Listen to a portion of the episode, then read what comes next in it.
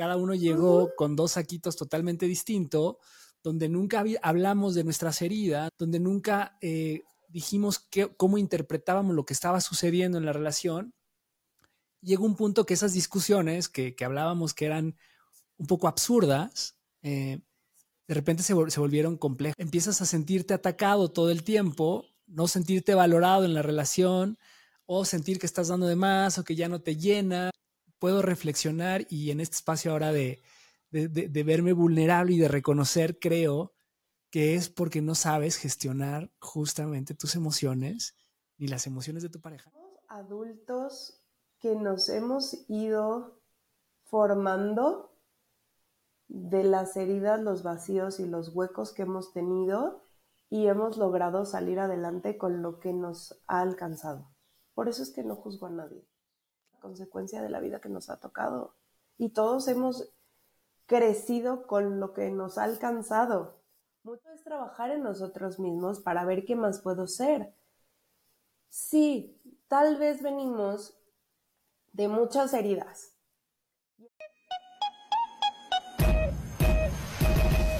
La vida no siempre es como nos la han contado. Atrévete a cuestionar tus creencias. Hablando sin filtro Podcast, podcast, podcast, A todo mundo le encanta la sinceridad, hasta que haya alguien que la practica. Hablando sin filtro, podcast. Bienvenidos a su podcast favorito, Hablando sin filtro. Yo soy Carlos Camacho y hoy vamos a tener una segunda parte de una conversación que la verdad nos quedamos picados. Y pues quiero agradecer también a Lala, Lala Ballín por acompañarnos de nuevo, por su disposición. Y pues déjenme, darles déjame darle un aplauso como se merece. ¿Cómo estás, Lala? Muy contenta de estar otra vez por aquí con todas las em, pruebas que tenemos que sortear de la tecnología. Contenta de haberlo logrado y estar juntos otra vez. No, maravilloso. Bueno, nada más para recordar a la audiencia quién es Lala. Lala es licenciada en psicología, tiene una maestría en inteligencia emocional, actualmente cursa la especialidad en biodescodificación, tiene también diplomados en programación neurolingüística, comunicación persuasiva y conducta y comportamiento no verbal. Aparte, tiene estudios en neuropsicología, criminología y psicología social. Entonces, Lala, la verdad es que estamos muy afortunados de tenerte aquí. Y pues bueno, la vez pasada hablamos mucho de emociones, eh, emociones en general, de cómo autorregulamos, de las cosas que nos contamos. Eh, algunas frases que, recuerdo y me resonaron mucho es esta parte donde, donde decías que una vez que uno vive eh, en conciencia o que, que, abre los ojos, ya nunca vuelve a ser lo mismo, ¿no?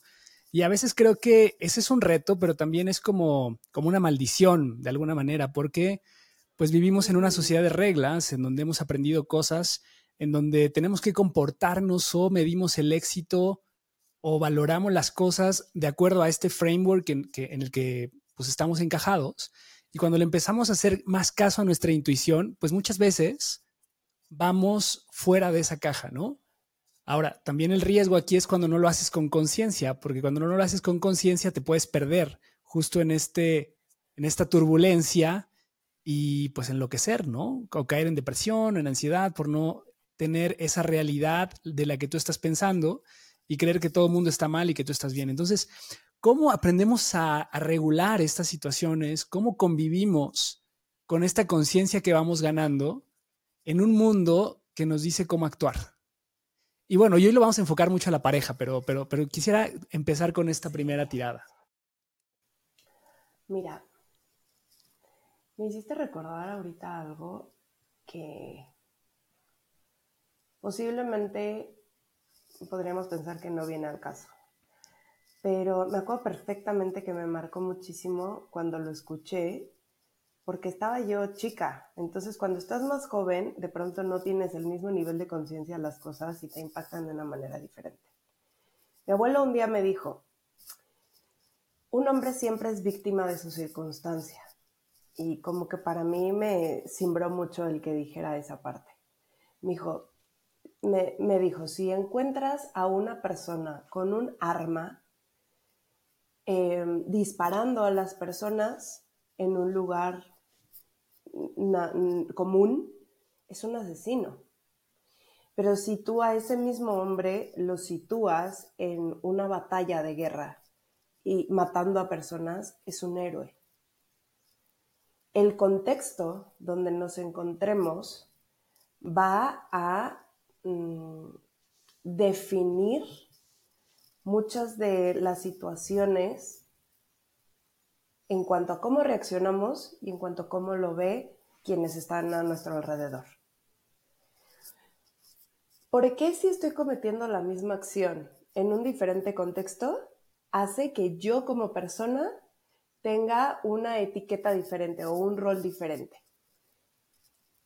Porque el contexto muchas veces propicia un comportamiento y el contexto a veces también nos presiona para que actuemos de una u otra manera. No necesariamente tiene que ser algo negativo también puede ser algo positivo. Cuando estamos en un contexto de, buena onda, de, mucha compasión, de mucha bondad, de mucha alegría, se contagia. No solamente lo negativo, también lo positivo.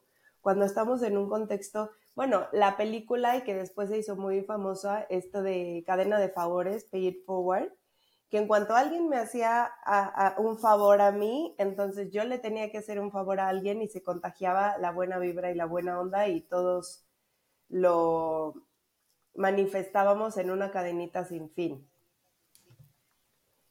Cuando estamos en esta cadenita sin fin de bondad, de compartir, de compasión, de buena onda, automáticamente tienes ganas de que alguien más sienta lo que tú sentiste y al querer sentir, eso se va multiplicando. ¿Por qué es importante el contexto? Porque hay veces que ciertos contextos también son detonantes. Simple y sencillamente. Em, la propensión a tener emociones de más baja frecuencia es más probable o susceptible en la época invernal. ¿Por mm. qué? Porque tenemos nostalgia, porque también son épocas de mucha emotividad. Como para algunos puede ser muy alegre y maravilloso y recordar a la familia completa si tenían fiestas navideñas como muy eh, relevantes o significativas, como también de la misma forma puede ser el de pronto extrañar a las personas que ya no están, o el no tener con quién compartir, o el recordar que tú nunca pudiste vivir una de esas situaciones. Y simple y sencillamente, volviendo a la parte biológica, la parte de la química, el tener menos luz solar hace que, así como las plantas necesitan al sol para generar fotosíntesis, nosotros necesitamos al sol para poder tener una mejor absorción de nutrientes con la vitamina D y las hormonas y neurotransmisores que estamos segregando en, esta mayor oscuridad y en, en, los climas, sobre todo donde son mucho más extremos, cambia. ¿Y qué pasa? Al cambiar mi contexto y al cambiar mi entorno, empiezo a modificar muchas cosas yo mismo, yo misma. Entonces, si partimos de que el contexto tiene una gran influencia sobre nosotros y que de ahí puede determinar también cómo vamos a responder a ciertas situaciones, pues entonces también podemos tomar esta parte que ya nos lleva a un tema un poco más profundo del inconsciente colectivo, que es este iCloud, esta nube que tenemos aquí arriba en conjunto, que nos permite em, bajar información para que todos estemos dentro de una misma eh, sintonía, dentro de una misma frecuencia, dentro de una misma vibración. Y al tener esta misma mentalidad, ideología, vibración, sincronía, etcétera, de pronto también mm, nos contagiamos cuando hay cosas que son un tanto más negativas. Cuando estamos en un contexto de violencia, hace muchísimos años se hizo un estudio, no recuerdo exactamente en qué parte, pero es bastante famoso, a lo mejor alguna vez lo has leído o escuchado, donde había una fábrica en Estados Unidos con los vidrios rotos, con las ventanas rotas. Y entonces, eh, de hecho, se hizo una teoría, la teoría de los vidrios rotos, las ventanas rotas. Sí. Cuando las cambiaron inmediatamente, nada pasó.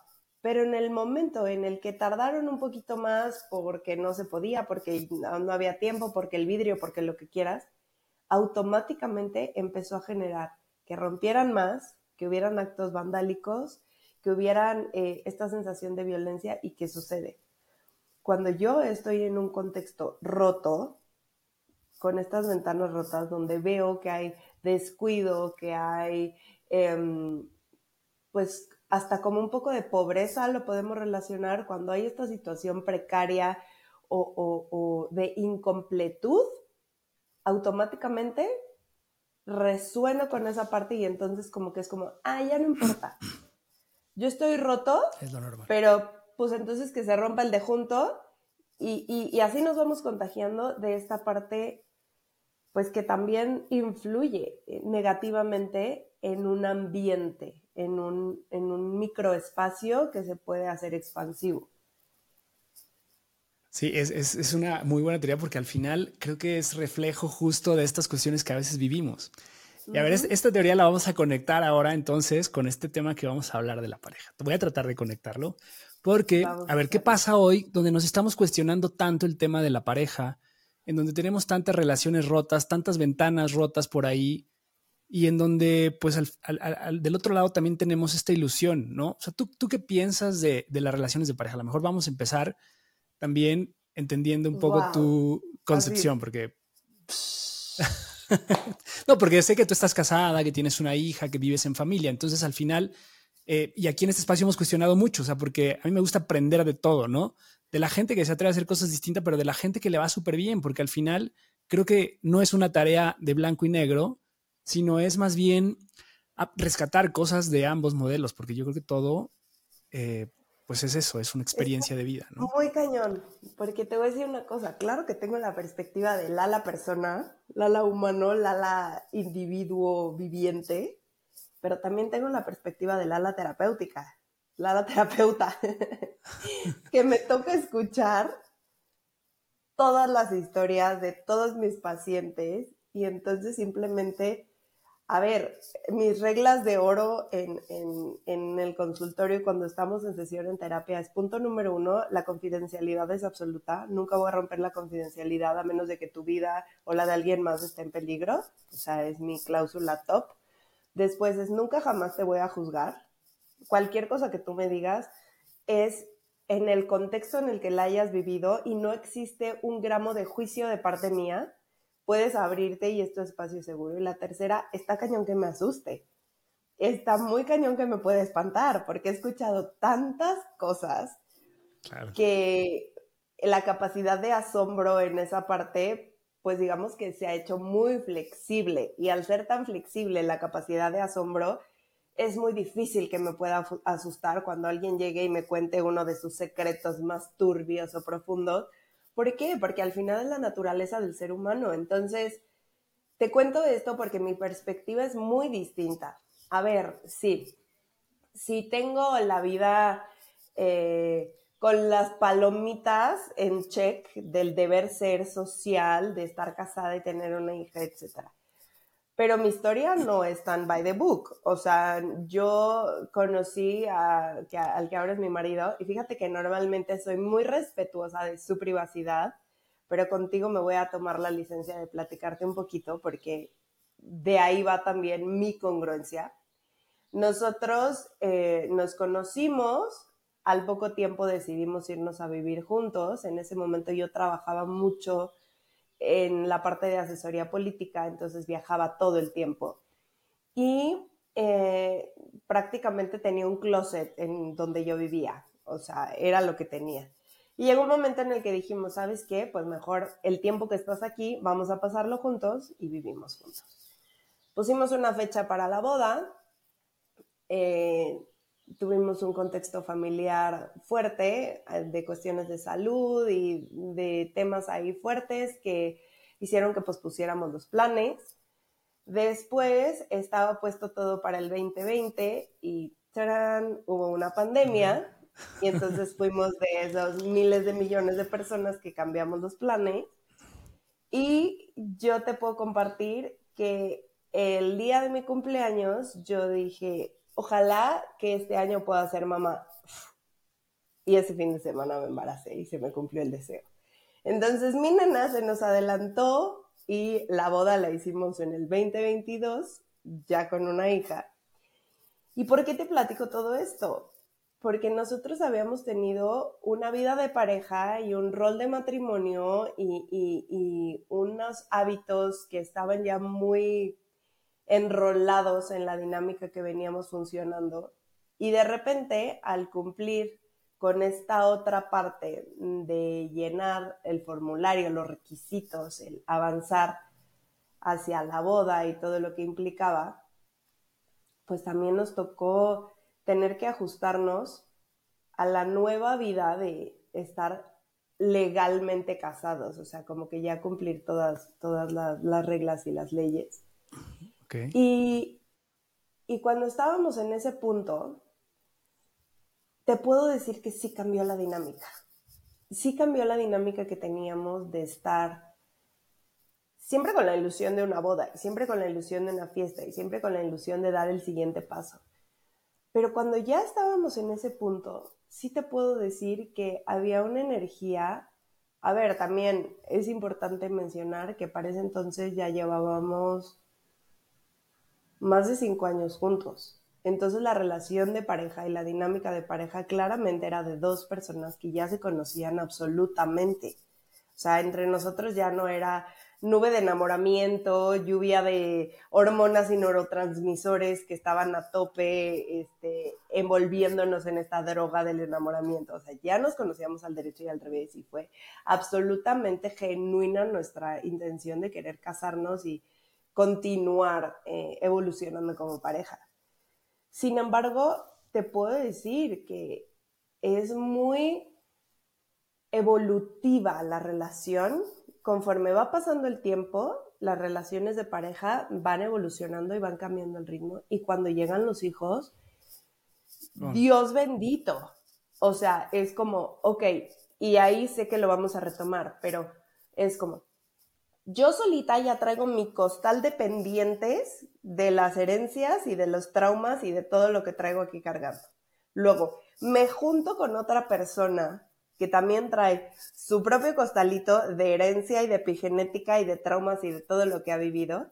Y de repente juntos hacemos un pequeño ser humano chiquito que todo el tiempo va a estar sacando lo mejor y lo peor de nosotros porque se va a convertir en el espejo más intenso que podrías haberte imaginado, donde todas tus virtudes las mete una lupa que las hace inmensa, pero también todos tus defectos las mete una lupa y los hace inmensos. Entonces, mete esos tres componentes a una licuadora y por eso muchas, muchas parejas se separan a menos de dos años de que haya nacido el primer hijo o el segundo hijo sí está muy retador elegir permanecer con una persona ante tantos momentos de adversidad. Y por eso es que tenemos que elegir hacer una configuración donde podamos negociar las partes en las que ya no puedo más por este momento, estoy hasta la madre porque ya voy a colapsar. Y hasta dónde es como respiramos y nos damos un espacio de te vas para allá, me voy para allá, dejamos que se nos ore el cerebro y volvemos a reunirnos y platicar. O también decir, ¿sabes qué? En este momento no puedo. O sea, porfa, espérame, ahorita no podemos hablar. Estoy en un punto máximo muchas veces se les atribuye a las mujeres que cuando hay la llegada de un bebé están hormonales. Yo te voy a decir que me frustra mucho y que se me hace un punto de vista sexista Si bien es cierto que hay un cóctel de hormonas circulando por el organismo todo el tiempo, que habían dos seres humanos viviendo en una misma en, un mismo espacio y que ahora ya nos separamos, pero que ese otro ser humano entonces ahora me necesita el doble, porque antes estaba seguro dentro de mí y ahora está fuera. Y ahora también tengo que producir leche y alimentarlo. Y entonces todo mi cuerpo se convierte en una cocina mágica que alimenta a otro ser humano. Pero si esto no sucede, pero si no puedo, pero si lo que quiera, etcétera. Yo te voy a decir algo en lo que tú estoy segura que vas a tener memoria. Había un método de tortura en la época antigua y que seguramente en algunos lugares que ni tú ni yo sabemos se seguirá usando, que es la abstinencia de sueño. Mm. Cuando no dormimos, el cerebro empieza a entrar en modo supervivencia. La primera cosa que sucede cuando llega un bebé es no dormir. Y por eso te digo que me parece sexista que le atribuyan todo a la mujer por el tema hormonal. Porque no es eso. Es la falta de sueño y de descanso lo que empieza a generar que estemos en un trastorno de sueño, que estamos como zombies, estamos hiper, ultra, mega irritables, o sea, pero a tope, peor que un cerillito. Y cuando además te pones con otra persona que está igual que tú, porque en la mayoría, quiero dar el beneficio de la duda, de que en la mayoría de las parejas exista una corresponsabilidad de que también papá o pareja esté al mismo tiempo eh, al pendiente o atento, quizás sin dormir simplemente por el llanto, pues estás en una zona de guerra. ¿Por qué? Porque hay dos seres humanos que no están durmiendo, uno que apenas está aprendiendo a vivir y que además le agregas el tema del miedo y la culpa, que son las dos emociones más fuertes con las que llega un ser humano nuevo y una pareja, y más cuando son papás primerizos o mamás primerizas, es esta parte de decir, bueno, ¿y ahora qué hago? Pero es que ¿por qué no deja de llorar? Y entonces me empieza a subir el cortisol y estamos a tope con, con todo esto y se genera una fricción muy fuerte, un distanciamiento en el cual después también tenemos que reconocernos como pareja. Esto es cuando hay hijos. En la parte de, convertirnos en, una, en un equipo de dos, a que de repente llegue un nuevo integrante y nos pongamos en equipo de tres, la configuración es diferente cuando llega un cuarto, pero al final estamos hablando que el punto más fuerte es cuando pasas de ser dos a que llegue un tercero. Claro. Y es que aparte también es el tema de los roles, como dices, ¿no? tengo un montón de preguntas, Lali, me, me hiciste... Échale. Échale. Pero no sé por dónde empezar, pero bueno, mira, las primeras, o sea, es que esta parte justo de los roles que, te, que hablabas, ¿no? En donde pues ya no eres una pareja, ya eres pareja, pero también eres ya madre y padre, ¿no? Y al final es como esta teoría de conjuntos, tuve un capítulo también este, con Lina Hernández donde hablaba, justo tenía esta, este, este ejercicio, ¿no? Donde decía, es que somos como una teoría de conjuntos en donde pues tenemos cada quien su mundo, ¿no? Entonces es un mundo individual y luego estás el mundo de la pareja, pero luego viene un nuevo conjunto que tendría que ser los hijos, que es la familia. Y entonces, ¿cómo te empiezas a dividir? Y lo que hablabas del contexto me parece fundamental también en este, en este sentido, porque pues tú puedes interpretar un montón de cosas y aquí vienen todas las emociones que uno va explorando ante la frustración, ante el cansancio, ante la irritabilidad que te genera el no dormir, etcétera, ante el desgaste también de la propia relación que es natural, lo que tú comentabas de que ya estas hormonas que se generan al principio de la relación durante el enamoramiento ya no están presentes y ahora pues es cómo gestionas esas emociones, ¿no? Creo que el problema también mucho es el que creemos que estas emociones van a estar presentes todo el tiempo. Y, aquí es lo rico, ¿no? De entender que el amor es una elección, pero también creo que es una elección que debe estar basada en la persona con la que compartes.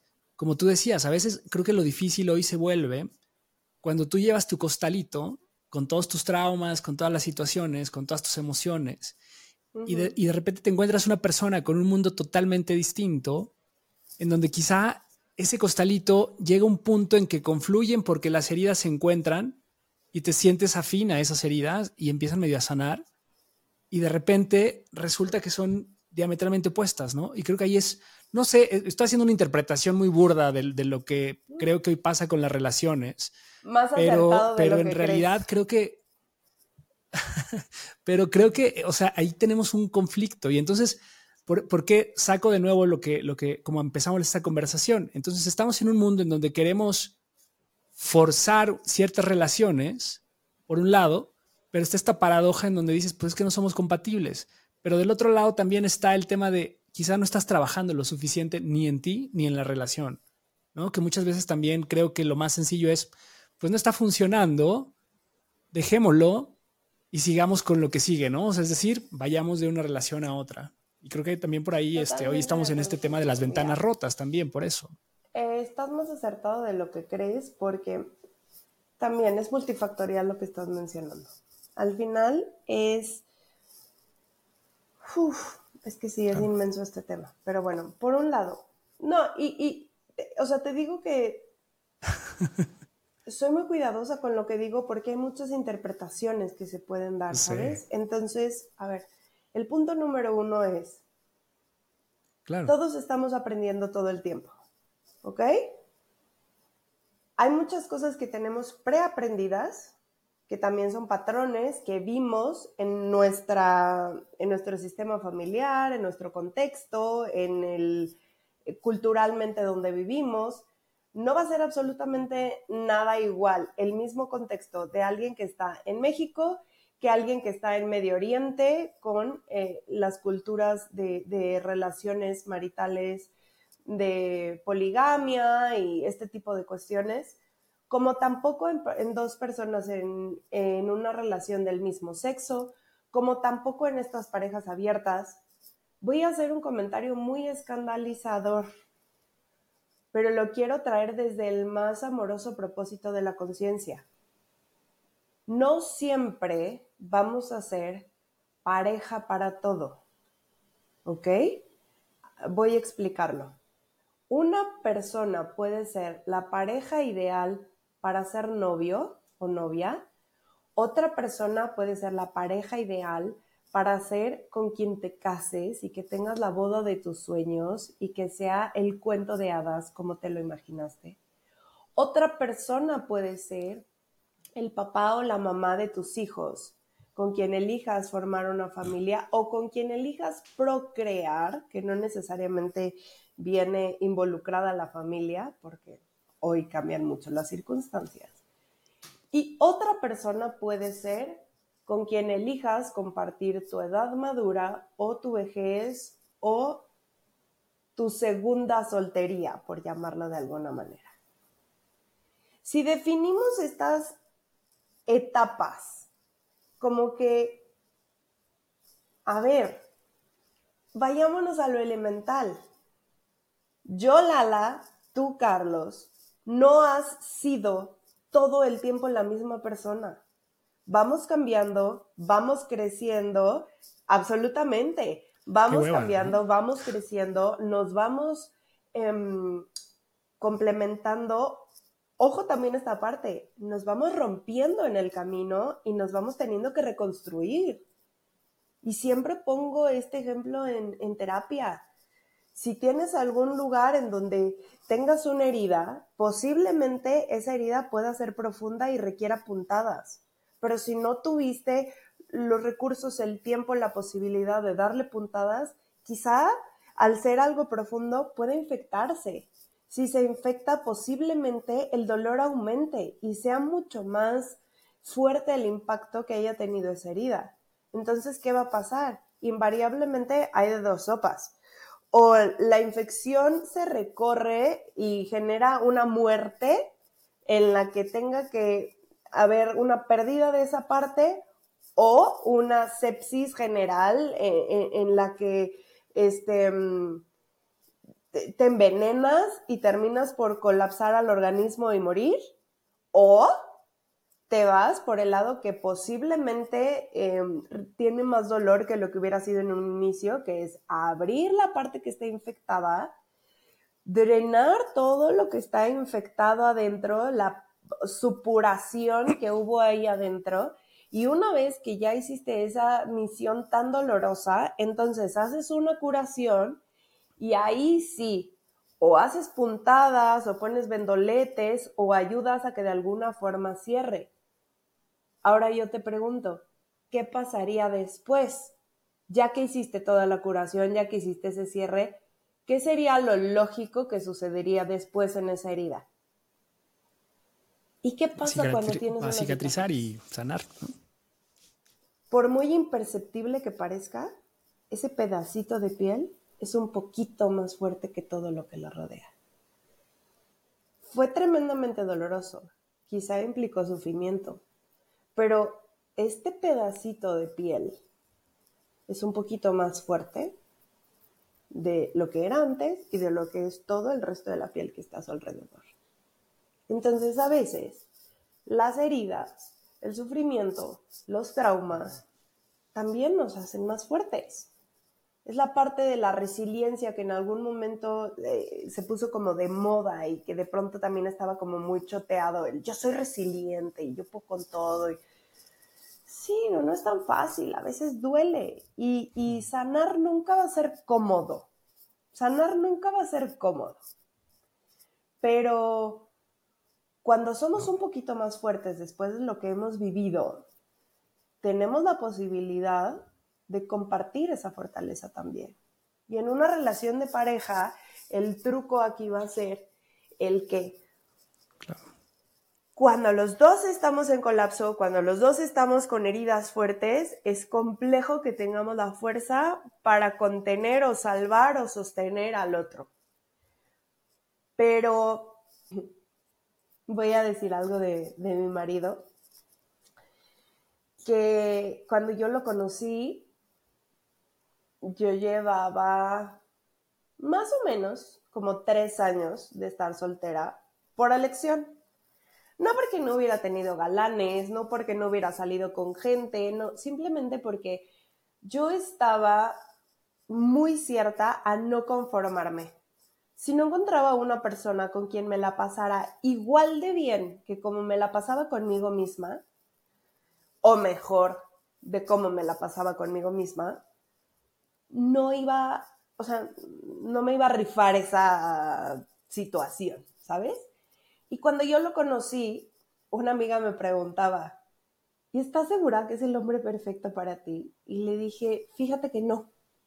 No estoy segura que sea el hombre perfecto para mí, pero su historia de vida lo ha llevado a tener que pasar por diferentes procesos de terapia y entonces sé que es alguien que está consciente para tener la humildad de reconocer que hay algo que hacer cuando las cosas no están bien y tener la disposición de trabajarlo. A mí me parece que es mucho más valioso haber encontrado a alguien que tiene la humildad y la disposición y la conciencia para trabajar algo cuando es necesario que alguien que aparentemente es perfecto y que después nos puede sorprender con, no, pero ¿cómo? Yo soy perfecto, ¿cómo me vas a querer cambiar a mí? ¿Sabes? Y fue una cosa que para mí fue una ah, estrellita enorme y que al día de hoy nos ha llevado a poder tener una relación bastante equilibrada. Ahora,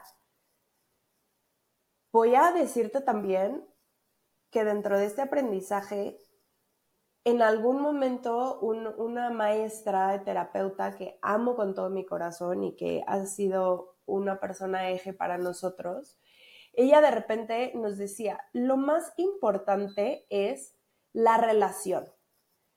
Toma nota mental de esto porque se te va a quedar para toda la vida y a quienes nos escuchen, tomen nota mental de esta parte, ¿ok? Es más importante la relación que tener la razón. ¿Por qué? Cuando una de las dos personas tiene la razón, invariablemente la otra pierde. Cuando una de las dos partes tiene razón, la relación pierde. Cuando tú decides voluntariamente preferir mantener la relación y el equilibrio en la relación, tener la razón no va a ser importante. Porque si tú tienes la razón y sabes que tienes la razón, lo demás es ego y soberbia. Tú ya sabes que tienes la razón. ¿Para qué necesitarías ganarle a la persona que supuestamente más amas? No, ahórratela, mantén el, el, equilibrio en lo que a ti te hace bien, que es tener tu relación sana, y elige dar por perdida esa batalla, que tú dentro de ti ya sabes que la tenías ganada porque tenías la razón, pero bueno, en este momento prefiero echar esa monedita en la alcancía de la relación que en mi alcancía individual. ¿Me doy a entender? Claro, es que creo que todo, como, como lo hablabas también, el tema de los contextos, ¿no? O sea, siempre tenemos que entender el contexto en el que estamos viviendo. A ver, con, con, esto que nos acabas de compartir, yo creo que a más de una persona le va a resonar y es decir, ok, o sea, sí le voy a dar la, o sea, no voy a tener la razón, voy a ceder, pero pues este cabrón todo el tiempo hace tal cosa, o sea, ya se lo dije de una forma amorosa, ya lo acepté, pero todos los días deja la ropa afuera del bote, deja la tapa levantada, o sea, sabes, estas, estas discusiones que sabemos que se viven de manera muy común y que son a veces eh, discusiones medio tontas, pero que tienen un trasfondo profundo, porque ya viene de la relación de algo que te está haciendo daño. Y entonces, a mí me, me, me, resuena todo lo que dices, pero también mi, mi, mi, cuestionamiento acá y este pensamiento crítico que tengo es cómo de repente afrontas estas situaciones que se presentan en la pareja en donde es una situación repetitiva que empieza a causar daño, ¿no? Y que empiezan justo algo que empieza, quizás lo vas aceptando, que, que también sucede, ¿no? Cuando empiezas de novio, muchas de las cosas que, Ahí está la que pasa muy cabrón, eso me sorprende, ¿no? De las cosas que al principio te daban risa, que decías, disfrutabas muchísimo, la, la, la, y después te das cuenta, ay, cómo me caga que este güey siempre se quiere ser el chistoso, o que siempre quiere ser el centro de atención, no sé, mil cosas que al principio admirabas y que ya cuando tienes una relación de largo plazo o cuando, cuando compartes con, con, con esa persona tu espacio 24/7, eh, se vuelve complicado. Entonces ahí ¿Cómo gestionas esa parte emocional, esa parte del conflicto? Cosa, esto sea, ceder. Que de verdad te vas a reír. Es tan absurdo, tan básico y tan elemental que te lo prometo que si nos lo enseñaran, el índice y tasa de divorcio sería inmensamente menor. Te lo juro de verdad que por como lo he vivido y experimentado y por como lo veo con mis pacientes, sería tan diferente el escenario si cuando fuéramos novios, pensando en dar el siguiente paso para casarnos, agarráramos cada quien un cuadernito, una hoja, un papel, cada quien con un lápiz, pluma, lo que quieras, y pusiera expectativas. ¿Qué me gustaría que hicieras tú y qué estoy dispuesta a dar yo? ¿Cómo? No, pues sí, que tú me apoyes en mis sueños, que si nos vamos a ir a otro lado. No, no, no, no, no. Es como tres pasos para atrás. Lo que acabas de decir como ejemplo. Ok, yo esperaría, te voy a poner ejemplos absurdos que generan caos. ¿Ok? Y ahorita voy a explicar por qué. Los típicos ejemplos que estamos diciendo todo el tiempo. Apretar la pasta de dientes. Eh, dejar la ropa tirada afuera del bote de ropa sucia o solamente donde te la quitas, ahí cayó y ahí se quedó. Lavar los platos, hacer la comida. Esos son los más la tapa del baño, lavar la ropa. La tapa del baño. ¿sabes? Esas cosas son chistosas, son triviales, son así, pecata minuta. Pero ya nos vamos un poquito más alto.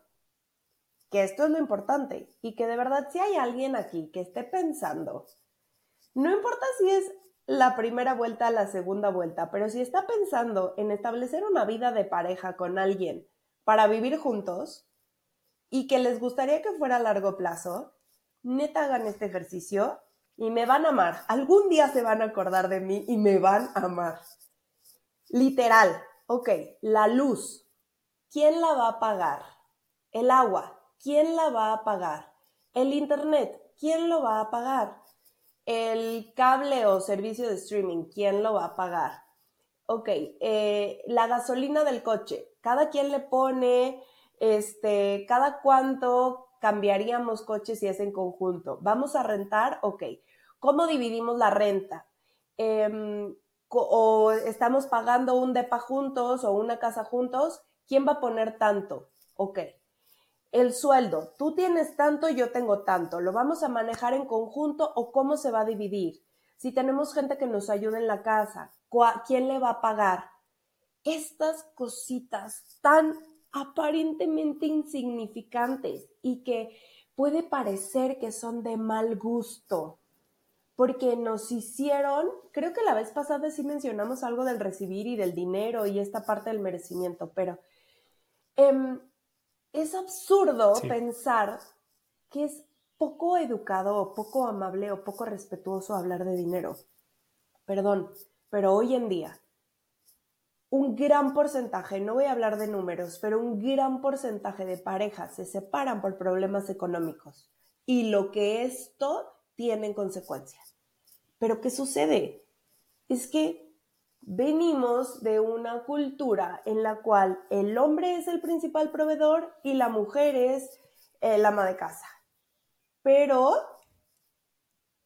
ni el hombre es el principal proveedor ya, ni la mujer es ama de casa ya estamos en una configuración donde en la nube que hablábamos en el inconsciente colectivo seguimos teniendo esa fórmula, pero en la cotidianidad y en el día a día ya no la estamos teniendo tan vigente como era. O sea, la configuración ya cambió. la historia del, ok, em, estudias, consigues un muy buen trabajo, te casas, compran la casa, eh, ya tienen el coche y y entonces vienen los hijos y entonces los hijos a la escuela y todo. Hoy en día, pagar un kinder, un maternal, si es un colegio privado, puedo decirte que ha sido una conversación en donde hay algunos que equivalen en colegiatura lo que se pagaba en aquellos tiempos de universidad de los papás. Entonces son cosas que de pronto no dimensionamos, no visualizamos y que cuando no hablamos de dinero, por no generar el momento incómodo, de repente, y ahí es a donde iba a llegar con todo esto, hay un momento en el cual no tenemos la posibilidad de satisfacer las expectativas que la otra persona había asumido que yo iba a ejecutar y entonces ¡pim!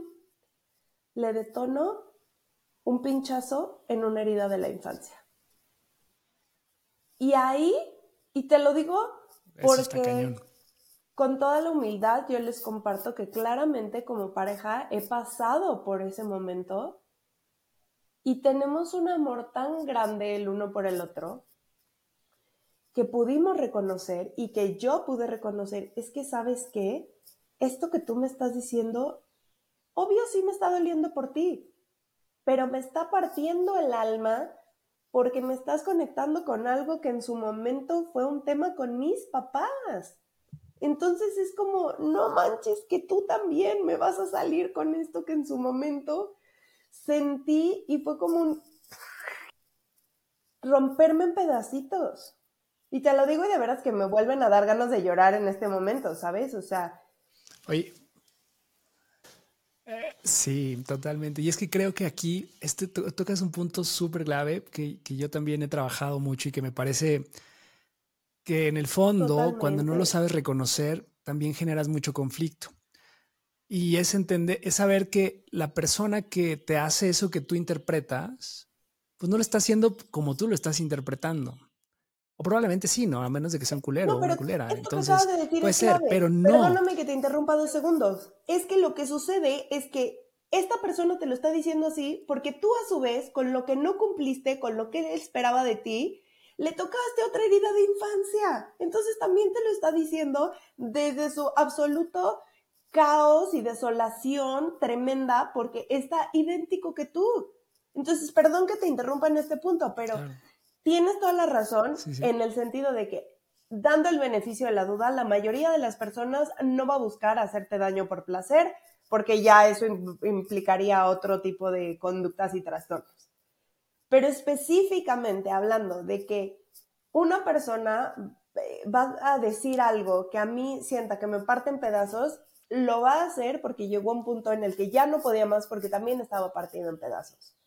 Y cuando nos damos cuenta que las dos partes nos rompimos, pero que no existía una intención de rompernos, sino que fue las expectativas no externadas, lo que habíamos asumido y que justamente esta otra persona estaba buscando que llenáramos los vacíos que teníamos de un lado y del otro para completarnos en los huecos que teníamos no llenados de nuestra infancia o de nuestra adolescencia en algunos casos, y cuando la otra persona no estuvo a la altura de lo que yo necesitaba para mi vacío o mi necesidad, pues ¿qué crees?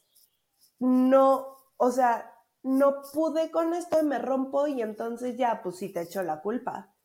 Es lo más fácil. Claro, y es el tema totalmente, y el tema también de la vulnerabilidad, ¿no? creo, este, creo que acá un tema profundo también es el, como lo dices, el, externar qué es para mí importante en la relación, qué estoy dispuesto a dar, cómo nos ponemos de acuerdo, pero también sabes otra cosa que, no sé qué opines de esto, este, describir qué es para mí el amor, ¿no? O sea, yo cómo entiendo el dar amor y cómo espero también esto de recibir, que, que sí lo hablamos la vez pasada, que nos cuesta a veces el dar y el recibir, y a veces, pues para mí es más fácil dar, lo que yo te compartía, que recibir. Entonces, a lo mejor yo me puedo esforzar en esto, pero también soy una persona que, ahora he descubierto que tengo un apego evitativo y entonces, pues para mí el, que me den demasiado llega un punto en que me siento aprisionado y es, es, parte de ser vulnerable también, ¿no? Y yo creo que a veces la pareja, muchas veces me doy cuenta, bueno, yo la verdad es que casi no lo practicaba, ¿no? O sea, cuando tú estás en una relación, siempre tratas de poner tu cara bonita, de las cosas positivas, etcétera y cuando vives en pareja, que a mí me pasó ese shock, ese choque que, que de repente lo que tú describías, ¿no? Me, me, encanta esto de los saquitos, porque cada, cada uno llegó con dos saquitos totalmente distintos, donde nunca hablamos de nuestras heridas, donde nunca nos pusimos tan vulnerables, donde nunca eh, dijimos que, cómo interpretábamos lo que estaba sucediendo en la relación. Llegó un punto que esas discusiones que, que hablábamos que eran un poco absurdas, eh, de repente se, volvieron complejas, ¿no? Y entonces te empiezas a contar historias, empiezas a interpretar cosas del contexto que estás viviendo, empiezas a sentirte atacado todo el tiempo, no sentirte valorado en la relación, o sentir que estás dando de más, o que ya no te llena, o que, pues, qué necesidad de estar pasando eso toda tu vida. Pero en el fondo, puedo reflexionar y en este espacio ahora de, de verme vulnerable y de reconocer, creo, que es porque no sabes gestionar justamente tus emociones, ni las emociones de tu pareja, ni, ni, asumen la responsabilidad de lo que te toca. Hay dos personas que están como espalda con espalda, cada quien viendo para el lado opuesto, y por dentro, dentro de estos seres, hay dos niños queriendo tocarse. No sé si alguna vez la has visto, pero... Creo que sí. Es, como somos adultos, eh, ¿cómo, ¿cómo, lo describo? Me gustaría lograr encontrar las palabras adecuadas. Somos adultos que nos hemos ido formando de las heridas, los vacíos y los huecos que hemos tenido y hemos logrado salir adelante con lo que nos ha alcanzado. Por eso es que no juzgo a nadie.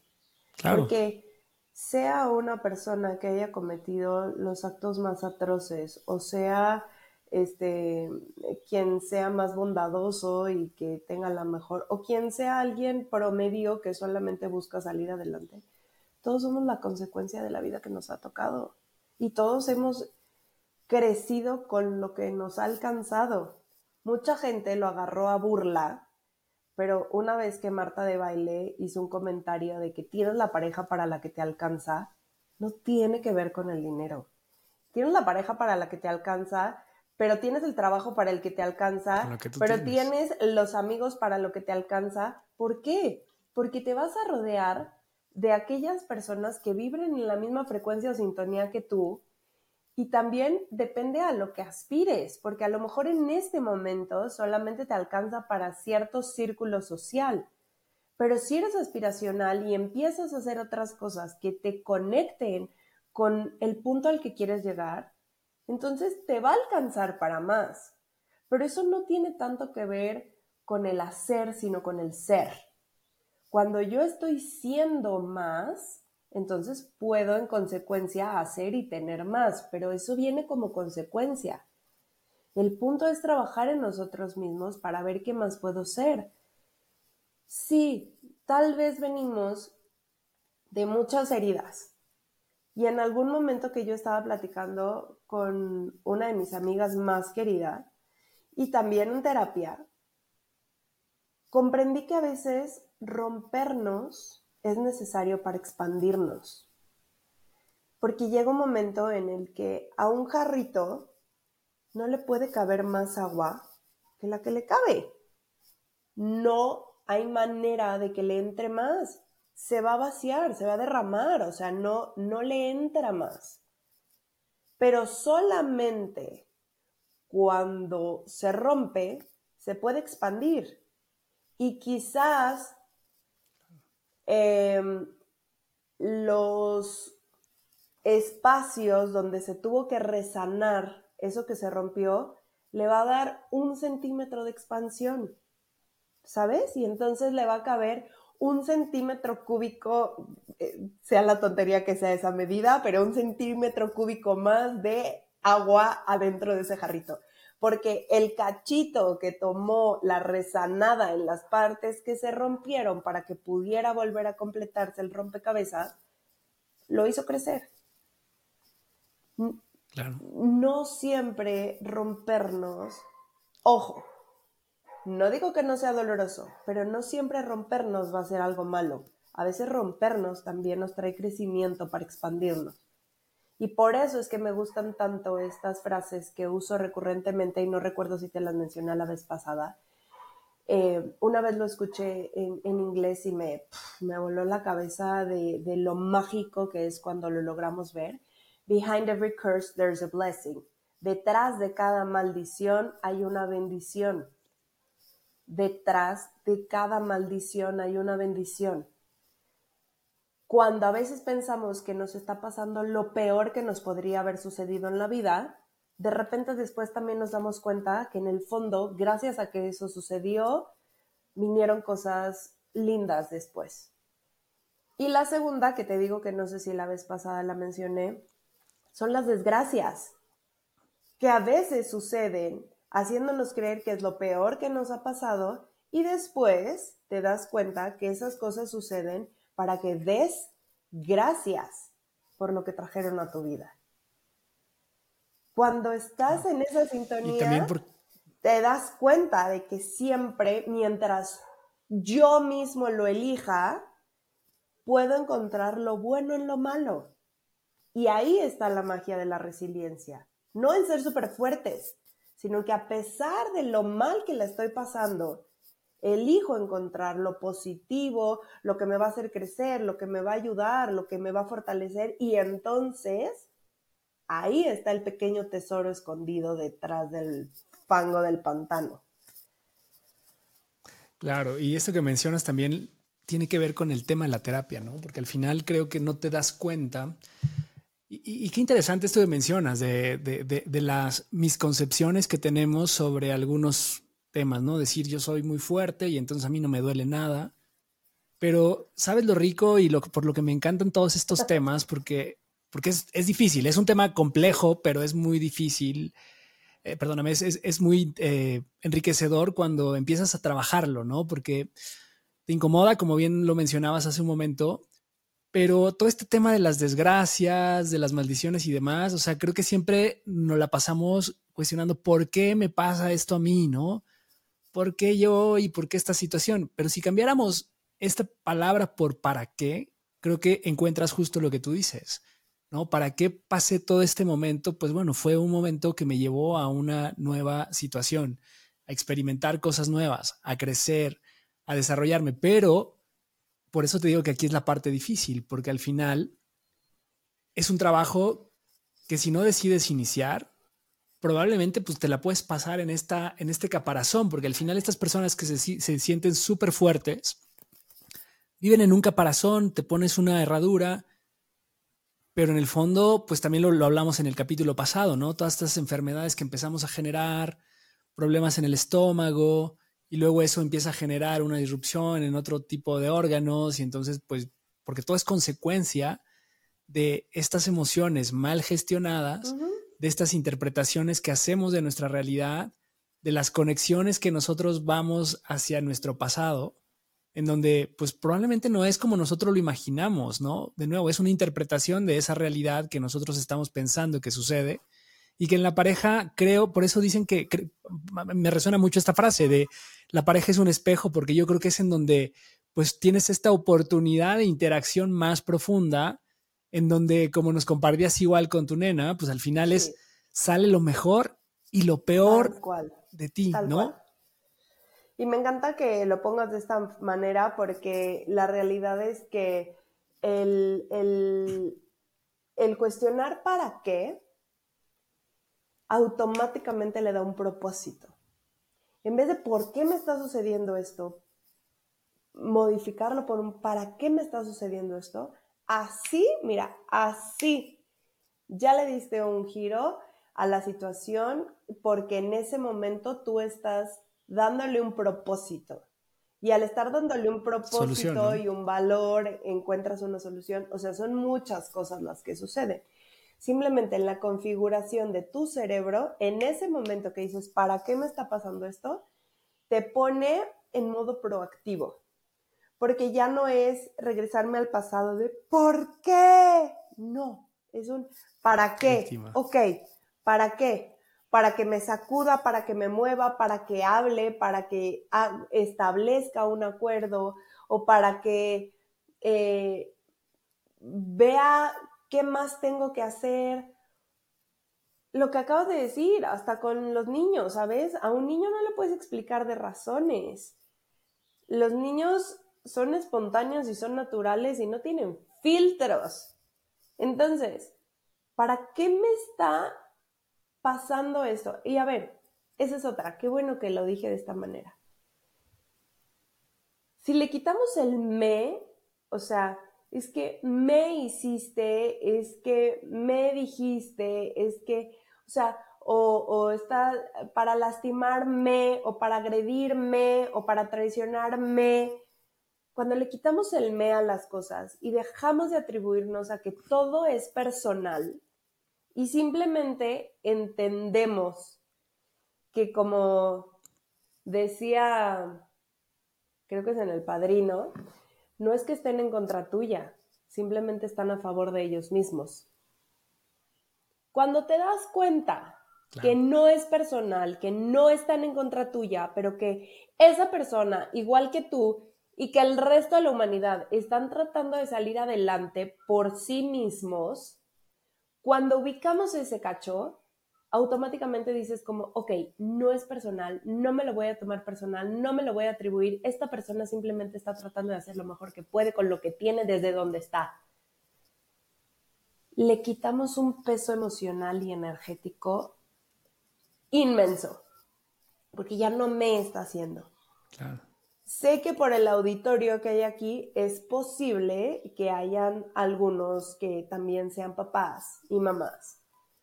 Y este es un tema muy particular que otro día hablamos de crianza, pero cuando un chiquito o chiquita están haciendo algo, no es porque me odie y me quiera hacer la vida de cuadritos, es porque está tratando de expresar algo y no tienen la capacidad, la madurez cortical, en el, o sea, en el neocórtex, la parte que nos hace ser racionales y procesar y todo, no la tienen madura. Entonces, ubica en que es como si fuera un animal irracional que está emitiendo el estímulo de lo que siente en el momento como puede, para dar a entender la necesidad primaria básica que no está saciando. Cuando nos ubicamos en ese punto, entonces los grandes tenemos que ser nosotros, los maduros tenemos que ser nosotros, los que nos acoplemos tenemos que ser nosotros. Y de ahí es de donde viene la resiliencia desde la parte de la física, como la capacidad de un metal de adaptarse a, a, mucha presión, a diferentes temperaturas o a lo que sea. Entonces, de ser maleable. Si nos vamos así ante la vida, tratando de adaptarnos a lo que hay, buscando ser como el agua y fluir, este concepto que está tan etéreo y tan new age y tan, no, pero just go with the flow. O sea, tú nada más fluye. Pues sí, pero cuando nada más fluyo y me pongo de muertito, sí, si estoy alineado correctamente, efectivamente sí puedo dejar que cosas buenas sucedan. Pero si pretendo, entre muchas comillas, fluir y en el fondo no tengo ni idea de lo que está pasando, pero tampoco tengo la capacidad de soltar y estoy metiendo resistencia, lo único que voy a hacer es convertirme en una pequeña bola de nieve que se vuelve avalancha, porque no estoy fluyendo, simplemente estoy soltando sin tomar ninguna responsabilidad a no sé dónde, a no sé qué, pero metiendo resistencia con miedo y entonces termino haciendo la bola de nieve que se vuelve avalancha. ¿Por qué digo esto? Porque tú lo mencionabas muy bien. Una cosa es ir a terapia. Ir a terapia, creo que una de las mayores desgracias en la pandemia fue la parte de la salud mental. Pero dentro de esta conjugación que te estoy diciendo, también sucedió, hoy en día te puedo decir que des gracias por la conciencia que trajo a la salud mental. Antes de la pandemia, era absurdo pensar que alguien se podía deprimir en el contexto de vida perfecta o incluso en el contexto godín, que coloquialmente lo llamamos así, de tener como la rutina de, del rat race, de estar todo el tiempo en lo mismo, del, todos los días la misma actividad, la misma rutina, el mismo todo, ¿sabes? Entonces, la pandemia ante eh, la vulnerabilidad en la que nos puso trajo muchísima luz a la salud mental y emocional. Los CEOs más cañones y más picudos de muchas empresas, que era impensable que pudieran estar con burnout, eh, llegaron al punto máximo de quemarse mental o emocionalmente por los contextos en los que tenían que estar. Entonces, hoy en día decir voy a terapia si bien para muchas personas sigue siendo algo impensable, es un poco más aceptado porque ya no es pensar que estoy loco. Antes era como un tabú. No, pero ¿para qué voy a terapia si no estoy loco? El punto principal de la terapia, no recuerdo si lo mencionamos también la vez pasada, pero lo voy a recapitular por si alguien no lo escuchó. Es que los traumas o bioshocks, como lo llamamos en biodescodificación o bioneuroemoción, se generan cuando hay situaciones repentinas, acontecimientos repentinos que suceden en soledad, que tenemos que vivir en silencio porque no tenemos a quien decirle o contarle lo que está pasando y que aparentemente están sin solución. Si conjugamos estas tres cosas de estar en soledad, en silencio y sin solución, lo que va a pasar es que generamos un bloqueo tan fuerte dentro de nosotros que puede ser, en muchos casos, un detonante para una enfermedad o somatización. Al ir a terapia, la primera cosa que haces es hablar. Al verbalizar las cosas, tienes la posibilidad de depurarlas. Y muchas veces cuando las depuramos, lo que sucede es que automáticamente generamos desbloqueos, pero también les damos un lugar cuando las nombramos. Y cuando las nombramos, a veces solitas nos llegan las respuestas mientras lo estamos diciendo.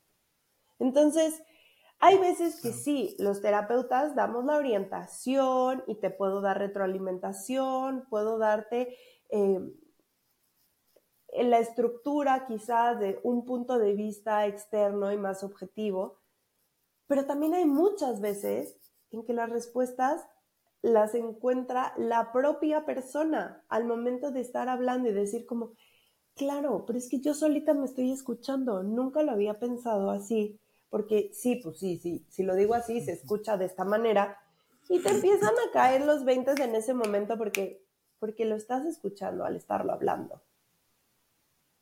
Entonces... Claro. Claro, que eso es lo cabrón de la terapia, ¿no? Que al final tú tienes que encontrar tus respuestas y tus soluciones. O sea, el terapeuta no te va a resolver la vida. Creo que también es una falsa creencia de voy a terapia y, y esta persona me tiene que ayudar a resolver. O sea, sí te va a ayudar con las herramientas, pero todo está en Así ti. Es. Te puedes pasar años en terapia y no vas a solucionarlo. Si no quieres, si no haces el trabajo fuerte. Y por eso te digo que es más importante hoy en día, volviendo al punto de pareja, encontrar a una persona que tenga la disposición. No se trata de no tenerle miedo, ¿eh? Porque hay cosas que hacemos aún con miedo y aún a pesar del miedo.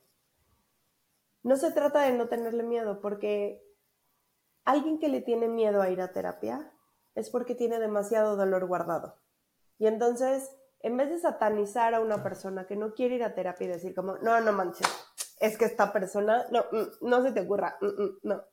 Al revés, es entender que a lo mejor lo que vivió fue tan fuerte que siente que no tiene la capacidad de revivirlo o removerlo porque sería profundamente doloroso. La buena noticia que tengo para cualquier persona que nos esté escuchando ahorita, o si tú conoces a alguien que tiene mucho miedo de ir a terapia, son dos cosas. La primera, no es la misma persona que era cuando vivió lo que vivió. Eso que vivió le hizo ser más fuerte y sobrevivir hasta el día de hoy. Por muy fuerte que haya sido lo que haya vivido, lo ha logrado hasta el día de hoy. Y dentro de estos dos puntos, también puedo decir que hay muchos estilos de terapia. Antes, posiblemente, era más común de lo que pensamos la terapia confrontativa. Y quizá eso era lo que mucha gente le daba la vuelta o le tenía miedo porque nadie quería ir a un terapeuta que te fuera a decir verdadazos, que te fueran a simbrar o a doler o que te quisieran sacar la pus que tenías de la infección tremenda en un momento, en un apretujón y con una navaja, ¿sabes? Hay muchos estilos de terapia. Yo hoy le digo a mis pacientes cuando de repente me dicen, es que Lala, no sé por qué me está saliendo esto 40 años después porque en ese momento no tenías la fuerza que tienes hoy y porque en ese momento no podías lidiar con eso, ¿cómo lo puedes hacer hoy? Entonces, seamos amorosos con versiones anteriores a la que somos hoy. Hoy somos quienes somos gracias a todas las desgracias que nos pasaron. Y también a cómo nos hemos construido y a todos los cursos que tomamos y a todas las cosas que hemos hecho y a las personas con las que hemos vivido y lo que nos han dejado. Todo el tiempo estamos en reinvención y en mejora continua. Claro. Vamos partiendo desde ahí. La buena noticia es que lo que no hayas hecho antes lo puedes hacer ahora. Y lo que antes te haya dolido mucho, puedes resignificarlo y puedes hacerlo con alguien que te pueda tomar de la mano y que te pueda acompañar en el proceso y que pueda hacerlo desde una forma amorosa que te ayude a apapacharte mientras estás abriendo tus heridas más profundas. Y eso es muy importante para tomarlo en cuenta. Nosotros elegimos a las parejas que, que decidimos tener una relación. Pero Jorge Bucay decía que son nuestro espejo más grande. La persona que tenemos enfrente nos conoce mejor de lo que nosotros nos conocemos en muchos aspectos, porque ve nuestros puntos ciegos. Cuando yo escuché esto fue, uy, tremendo. Tú no puedes verte mejor de lo que la persona que está enfrente de ti te puede ver. yo sí, ¿cómo? Sí, tú con los ojos que tienes no te alcanzas a ver más allá de la punta de la nariz, quizá de este pómulo, y si sacas la lengua, pues el cachito de lengua que veas. Pero a menos de que tengas un espejo, tú no tienes idea de cómo se ven la parte de abajo de tus ojos o tu frente. No te puedes sacar los ojos para voltear y verlos. Si la persona que tengo enfrente es el espejo que me está proyectando los puntos ciegos que yo no alcanzo a ver, su mérito debe de tener que tenga esa apreciación de mí. Vamos a tomar lo que no me gusta o lo que no es funcional y vamos a buscar mejorarlo y hacerlo funcional para que podamos avanzar y que nos complementemos y nos fortalezcamos. Ya sé que se nos está acabando el tiempo y me gustaría cerrar nada más con este, se nos está. Con este punto. Aquí estamos en una eh, época en la que tenemos dos puntos más comunes. El primero es Vivimos en una cultura bastante desechable, donde si algo no nos gusta o ya no sirve, lo tiramos porque puedo comprar otro o puedo obtener otro. No vivimos en esta conciencia de eh, reparar lo que se rompió. Desafortunadamente no crecimos en el contexto de nuestros abuelos y es más fácil muchas veces comprar uno nuevo que reparar el que se rompió. Y la segunda es que nunca antes en la historia habíamos tenido al alcance tanto posibilidad y nivel de conocimiento. Nunca antes había existido el que en inmediato tenemos a nuestro alcance lo que queramos de conocimiento y de información. Entonces, también tenemos la posibilidad de reinventarnos, de reaprender, de reconfigurarnos, de hackearnos a nosotros mismos para quitar los programas que no nos gustan, meter los programas que sí queremos y a partir de esto podernos reinventar para ser una diferente versión de nosotros mismos con la persona que queremos seguir. No significa que tengamos que ir cambiando de persona. Si elegimos quedarnos con la misma persona, podemos reinventarlos en conjunto.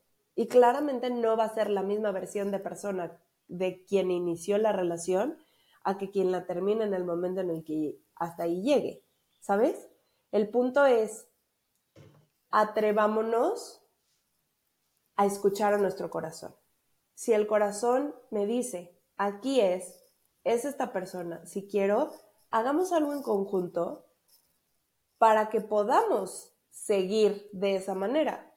Y si ya no es aquí, entonces rescatemos lo poderoso que fue, agradezcamos y también soy muy, muy partidaria de que los cierres se puedan hacer en agradecimiento y en conciliación. No todos los cierres tienen que ser eh, sinónimo de gritos y sombrerazos y desacuerdos y desgarramientos y sufrimientos. Hay formas más amables en las que se pueden llegar a otras etapas. Y cuando hay hijos o cuando hay proyectos o cuando hay cuestiones en común que los van a unir para siempre, entonces siempre pueden haber configuraciones distintas, porque a lo mejor puedes dejar de ser mi pareja, pero quizá nunca vamos a dejar de ser familia. Y eso es una, un encuadre amoroso desde el cual podemos también manejar las situaciones cuando ya no funcionan. La clave es el desde dónde y el desde dónde y es del para qué. Y vamos a seguir hablando muchas veces, todas las que tú quieras, Charlie, porque siempre nos falta tiempo para, para poder seguir ahondando con... Ya sé, Lala, no, es que la verdad es que eres maravilloso, me encanta, me encanta todo lo, que nos transmites. Tenemos que este, hacer un tercer capítulo y sí, yo creo que igual para, para cerrar este capítulo me parece que Híjole, lo, que decías del espejo de la pareja y, de que nos ven los puntos ciegos, pues creo que es fundamental, ¿no? O sea, al, final por eso nos duele tanto, porque pues nos duele crecer, a veces duele crecer y te duele que te digan las cosas como son o que te hagan reflejar estas situaciones. Y cuando hay tanta confianza, que yo creo que también es otro tema que, a veces se, puede hablar, mejor en otro capítulo, porque ya no es em, este quedar bien, sino ya eres, tienes toda la confianza de decirle las cosas sin filtro, como un niño quizás, y a veces no somos tan compasivos con la persona que tenemos enfrente y entonces por, eso también vienen muchos conflictos, ¿no? creo, creo que es una forma también de, resignificar las cosas que estamos viviendo. Y yo creo que esto, esto último también que mencionas, híjole, es súper poderoso porque no sé si lo que estamos viviendo hoy sea mejor o no, pero yo rescato muchas cosas, ¿no? O sea, creo que tenemos un mundo de mayor conciencia hacia lo espiritual, hacia conectarnos, etcétera. Pero creo que también este tema de la inmediatez y del conocimiento de tanta diversidad y, a lo mejor que hoy estamos experimentando, creo que tiene dos, dos aristas, ¿no? Una positiva porque te da la posibilidad de experimentarlo y de vivirlo. Y esto también yo lo correlaciono con la pareja, que puedes experimentar cosas nuevas que a lo mejor antes estaban mal vistas, pero son acuerdos que tú tienes que ir construyendo dependiendo del momento, dependiendo de la apertura, no satanizar, sino más bien reconfigurar. Ahora, hay que tener cuidado porque si no lo haces con conciencia también, creo que ese es el riesgo en donde terminas haciendo cosas que pues no le hacen bien a la pareja o a tu relación. Entonces, eh, esta inmediatez de decir, pues si me deja este, al rato bajo Bumble o Tinder o lo que sea, y con unos cuantos swipes me encuentro a alguien nuevo, pues ese es un problema. Cuando no lo haces consciente y la persona con la que te conectas solamente son estos temas de, híjole, pero hay una mejor allá, que esta que tengo, y entonces mejor no me trabajo aquí, mejor pues ya, ya me hizo una cara fea o ya me hirió la ya, ya, me tocó la herida, pues mejor la desecho y voy con la que sigue, ¿no? Entonces creo que ese es el riesgo de la, del, del momento en el que hoy estamos viviendo. Y creo que este espacio, sí, yo la verdad es que tengo ideas muy abiertas, ¿no? De todo este tema, hablamos de muchas cosas en este espacio, pero también creo que eh, hay que hacerlo con mucha conciencia. O sea, yo cuando empecé a, meterme más en este punto de, vivirlo con conciencia, de no dañar a las personas, de tratar de ser lo más responsable efectivamente que se puede, porque siempre pues uno la termina cagando cuando estás explorando ideas nuevas, porque no hay, no hay como un antecedente a esto, o sea, estás viviendo, estás abriendo un nuevo camino, como tú decías. Eh, entonces es peligroso, pero, pero si lo vamos haciendo con conciencia y con este tipo de conversaciones, y con tu conocimiento, la verdad, Lala, creo que, nos ayuda muchísimo. De verdad, muchísimas gracias. Ya como parte final, igual recordarle a la audiencia en dónde te puedes seguir. O no sé si tengas un comentario final de esto último que dije. Uf, o sea, me encanta, la verdad es que siempre cada vez que nos, escuchamos vienen mil comentarios eh, para añadir. Yo soy igual que tú, de mente muy abierta y, creo que volvemos al mismo punto. El tema son las elecciones. Porque en mi caso personal, yo puedo tener la mente súper abierta y pensar en que me atrevería a muchas cosas. Sin embargo, también hay cosas que elijo no hacer porque para mí es más importante mi relación o la persona con la que yo estoy y lo que para él implicaría si yo hiciera o dejara de hacer ciertas cosas. Y solo con, lo que dijiste, me vino a la mente una persona que eh, él está en una relación, pero no deja de ver qué más está disponible. Y entonces para mí es como, pues puedes seguir el tiempo que tú quieras en las relaciones que tú quieras, pero es muy evidente que el vacío viene de adentro, porque si no importa con cuántas personas estés, no logran llenar tu vasito, pues el vacío está en el vaso, no en la persona que esté tratando de llenarlo en el momento. Me parece que el tema de las parejas es tan profundo y tan inmenso como personas seamos. Creo que las relaciones hoy en día están en un punto eh, indescriptible porque hay tantas formas, tantas, eh, incluso reglas y también paradigmas rotos y, propuestas y etcétera, que lo único que, que puedo hacer es que cada quien haga lo que le quede mejor mientras cuidemos a las otras personas. Cuando lo hacemos desde esta parte de que yo soy libre de ser quien soy, mientras no lastime a las otras personas, sea claro o honesto mi postura o lo que estoy haciendo y no existan los engaños, me parece que todos estamos en la libertad de hacer lo que quiera. Y también que si la otra parte no está de acuerdo, bueno, pues también puedo elegir. Prefiero quedarme con esta persona y renunciar a esta otra posibilidad o prefiero ejercer mi libertad de esta posibilidad y renunciar a esta persona. Todos son elecciones, todos son puntos de equilibrio. Cuando encontramos el punto de equilibrio es cuando más sano es. Busca lo que te haga sentir mejor contemplando los sentimientos y la integridad de las otras personas y visualizándote a largo plazo. Porque hay veces que placeres instantáneos se convierten en vacíos permanentes. Y por el otro lado, renuncias instantáneas se convierte en bienestar permanente. Cada quien elige lo que quiera.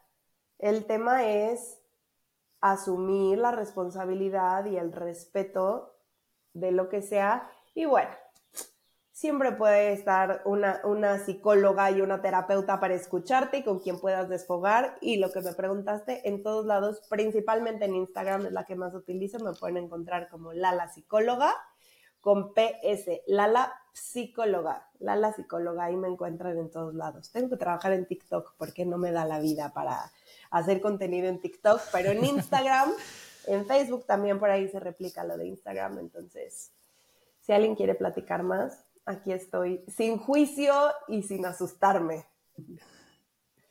Buenísimo, Lala. No, muchísimas gracias, amigos. Gracias por escucharnos. Eh, tenemos que hacer una tercera parte, sin duda, porque. Ya, eh, ya colaboradora recurrente. Este, ya vas a ser colaboradora recurrente para temas que la audiencia nos pida. Y bueno, amigos, pues bueno, este capítulo eh, se transmite en YouTube y todas las plataformas de audio. Denle like, califíquenos con cinco estrellas si es en Spotify, dejen un review en, Apple y en YouTube también suscríbanse, compartan, denle like. Y pues bueno, nos vemos la próxima semana. Yo soy Carlos Camacho. Me pueden seguir en Instagram también como yo, Carlos Home. Y Hablando sin filtro podcast. Nos vemos. Chao.